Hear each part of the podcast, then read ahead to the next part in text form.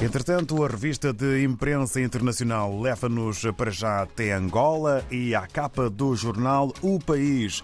Procuradoria-Geral da República aperta o cerco a Isabel dos Santos, letras garrafais para este que é o título com maior dimensão na capa deste eh, matutino com direito à fotografia de um complexo escolar, o General Pedal, em Talatona, regresso às aulas, encalha por falta de consenso entre o Ministério e sindicato.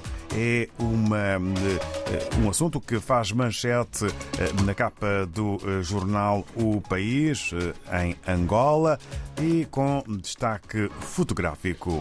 Rumamos para Cabo Verde, segundo a agência Infopress. Dois títulos marcam a imprensa cabo-verdiana hoje. Governo anuncia reforma do atual modelo de governança territorial para potenciar descentralização.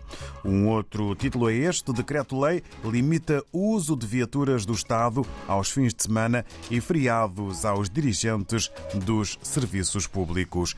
Em São Tomé e Príncipe, de acordo com a agência STP Press, presidente da São Tomé e Príncipe pede inquérito sobre tentativa de golpe de Estado. E um outro título que está ligado a esta situação que marcou São Tomé e Príncipe. Doze militares das Forças Armadas são tomenses estão envolvidos na tentativa de golpe de Estado. Na Guiné-Bissau, o jornal o Democrata escreve sobre a reunião número 33 de convênios CPLP. Ministro do Ambiente afirma que a criação das infraestruturas requer uma abordagem multissectorial. E um outro uh, título para o jornal O Democrata sobre o movimento Omika Bombolom. Jovens marcham para dizer basta à violência contra os homens. No Brasil, vamos ao encontro do jornal Estadão. Lula dá sinal verde e PEC é protocolada no Senado com 198 bilhões de reais fora do teto de gastos. Letras garrafais para este título.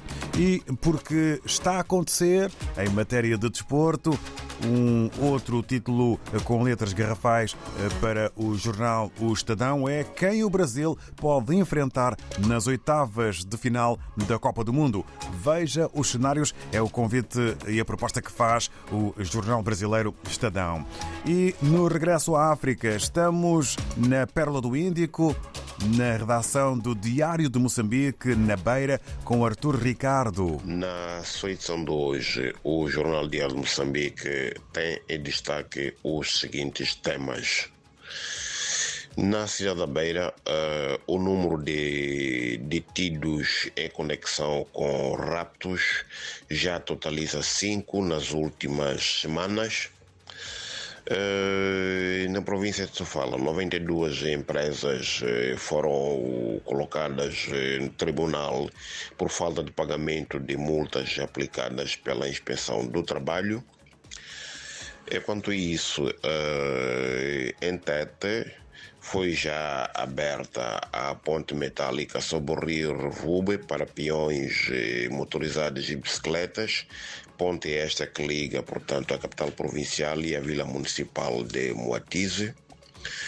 Uh, no distrito do Buse, uh, o cultivo de arroz vai marcar este ano, ainda este ano, a reativação das uh, atividades da, da antiga companhia, companhia açucareira.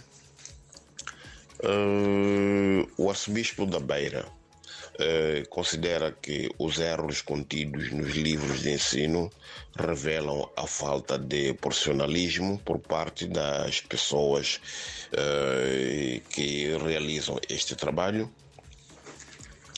Uh, os Estados Unidos da América vão desembolsar, o governo norte-americano, aliás, vai desembolsar 14 milhões de dólares para projetos de acesso à água, saneamento e serviços de higiene na zona norte de Moçambique.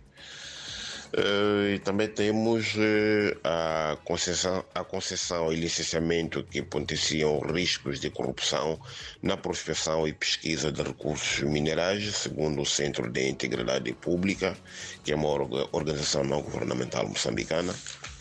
Finalmente temos o desporto em que o Xingal de Tete e o Ferroviário de Climane vão disputar a final do Campeonato Nacional eh, da Segunda Divisão de Honra, fase regional centro, numa altura em que Bahia de Pemba eh, está praticamente de regresso ao Moçambola. Por hoje é tudo, muito obrigado e até a próxima oportunidade.